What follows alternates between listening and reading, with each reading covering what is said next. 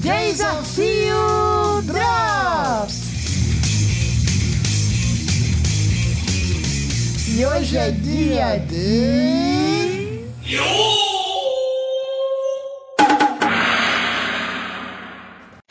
A minha opinião.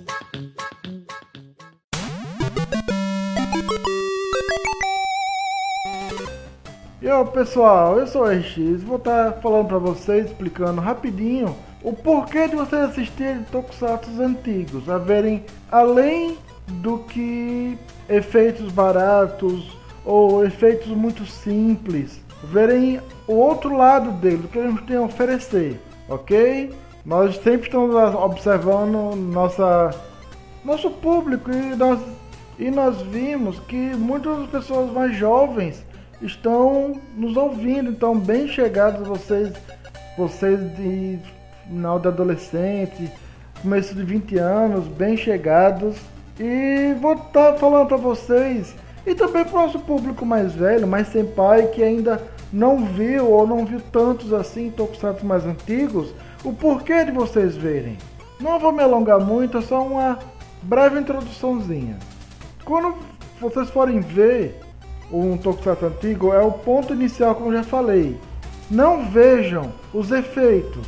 Ah, tô vendo a linha. Ah, quando explodiu eu vi que era isopor. Ah, é um boneco feito de borracha ou de gesso, ele não se mexe.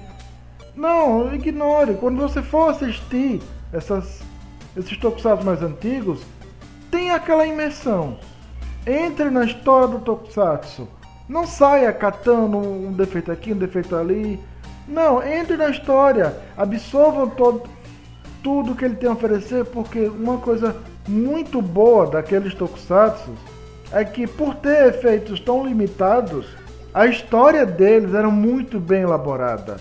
Ela muito bem, não que hoje em dia não não estejam fazendo ou tudo seja ruim.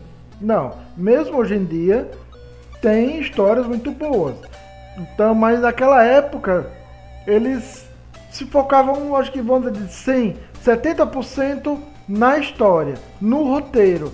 Então, quando um tokusatsu tinha uma mensagem em particular para dar, ele fazia a questão de passar essa mensagem brilhantemente e de várias maneiras possíveis. Se ele tivesse um tema mais abrangente, ou ele fosse falar e abordar de mais coisas, de passar múltiplas mensagens, eles, fariam, eles faziam isso de maneira mais impactante. Então não olhe os defeitos, olhe a história e entre naquele mundo. Ah, que explodiu não foi um bonequinho de isopor, foi, foi um monstro. Caramba, ele, o, pulo do, do Ichigo é tão alto que ele salta até, um exemplo, 10 metros. Nossa, só com chute ele destruiu aquele cyborg, o X. E assim vai. São histórias muito ricas, como volto a dizer. Um grande exemplo é o Ultraman Léo. O Ultraman Léo, quando chegou, ele foi feito numa crise de petróleo. Ou seja, todos os subprodutos de petróleo estavam muito caros. Então a Tuburá teve que reciclar roupas de, de kaidos antigos. Tiveram que fazer kaidos bem simples. Até mesmo os efeitos de computação, os raios, tudo. Tiveram que, tiveram que diminuir no máximo que. Então o que foi que fizeram? Fizeram ultra art, artista marcial, um lutador. E ficou incrível. Porque são coisas, não é uma técnica muito chamativa, ou uma técnica, um raio diferente. Não, são movimentos, muitas vezes um giro diferente, um salto mais alto que ele aprendia, derrotava aquele Kaido, aquele inimigo muito poderoso. E isso foi brilhante.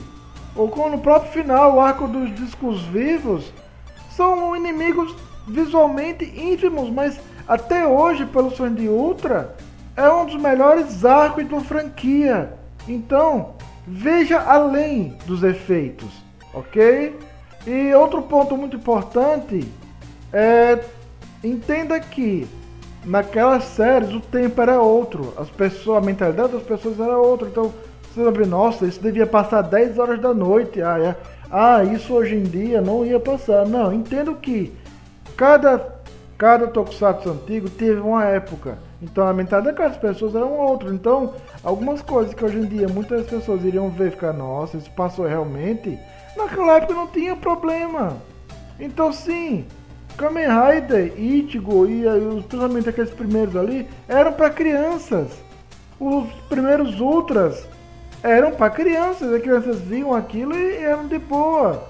Então, é outro ponto importante.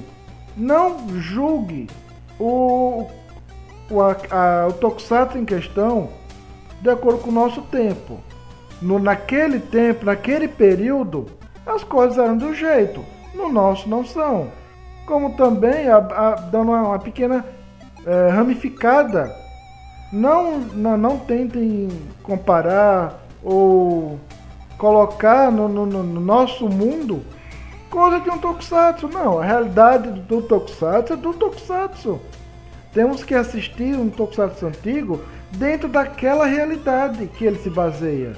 Entender e compreender e, nos, e ter aquela imersão completa na história, que você vai ver o quão incrível é.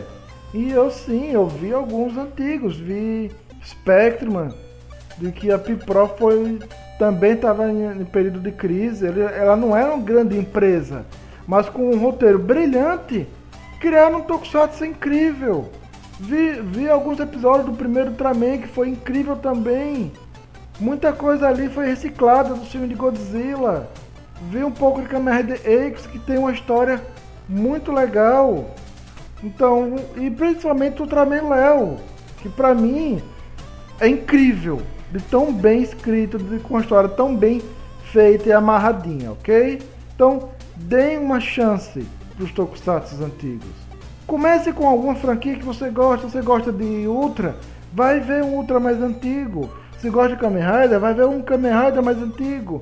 Se for um Super Sentai, vai ver um Super Sentai ou um Sentai mais antigo. Antes de você ir para os outros, que principalmente naquela época tinha muito Henshin Hero, que é super-herói sem franquia. Então, antes de ir para eles, começa com uma franquia que você gosta, que você está acostumado, ok? E depois parte para os outros. Então é isso aí, pessoal. Vamos ficando por aqui. Rapidinho esse teaser. Espero que vocês dêem uma oportunidade para Tokusatsu e também vamos para animes, mas eu me foquei aqui nos Tokusatsu. Deem uma chance para para essas séries mais antigas, que elas têm muito a oferecer e muito a ensinar, ok? Agora vamos do teaser do desafio do Honey. Sim, ele voltou contra o Ped, o youtuber de Haikyuu, que esse confronto está imperdível. Então, eu volto no nosso próximo programa.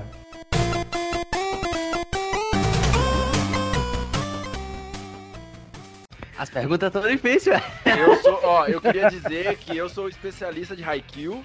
Eu não sou especialista de Digimon. Quem faz esse papel é o Bruno e é ele que tá passando vergonha aqui. Eu estou apenas lidando tá com o que eu consigo. É uma pergunta de múltipla escolha. Vai responder direto ou quer alternativas? Eu respondo direto. Ué? Ué? Como assim?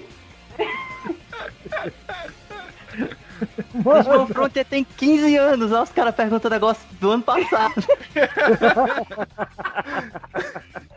tá, tá bom, tá bom. Caramba, não faço a menor ideia. Classe social, como assim? Classe social? Quem é boomerang? Buma? Reng? Que que é isso? Eu não tô entendendo nada, sério! 5, 4. Acho que vocês trocaram a chance dele com a minha, não? É? que que é isso? Que coisa feia, Rani. Fala essas coisas da gente. Eu vou chutar que é We Are Cross Heart, do Cold Wada. Maravilhosa música. Amo de paixão. E aí? We Será? Are Cross Heart. Se não for, eu sei fazer o quê, né? Tem que ser. É porque tem, um- é Tá, porque tem um vamos- detalhe. Vamos por partes. Vamos por partes. Qual é o anime? Cro Cross Wars. Ok, você acertou o anime, 5 pontos. We Are Cross Heart tem algumas versões dentro do anime. Você disse que é do Code Wada, é isso? É a do. Cara, putz, pior que se tiver mais de uma versão, eu tô- aí eu tô perdido. Que eu lembro do X7, a versão do X7. Se É, tiver outra além Você- dessa, aí. você vai fechar nela É, eu posso ouvir de novo? Ou não? duas, duas coisas. Ou eles vão curtir muito quando descobrirem, ou é hoje que eu apoio nesse programa. Mais uma vez pro Rani. Vocês treinaram? Sim! Uma eu já sei pra sempre e outra eu dei uma treinadinha assim de nada. Eu sei o que, que o Rani foi fazer, ele foi pegar a letra da outra, por isso que ele ficou lá longe. Não, fui pegar uma garrafa d'água aqui.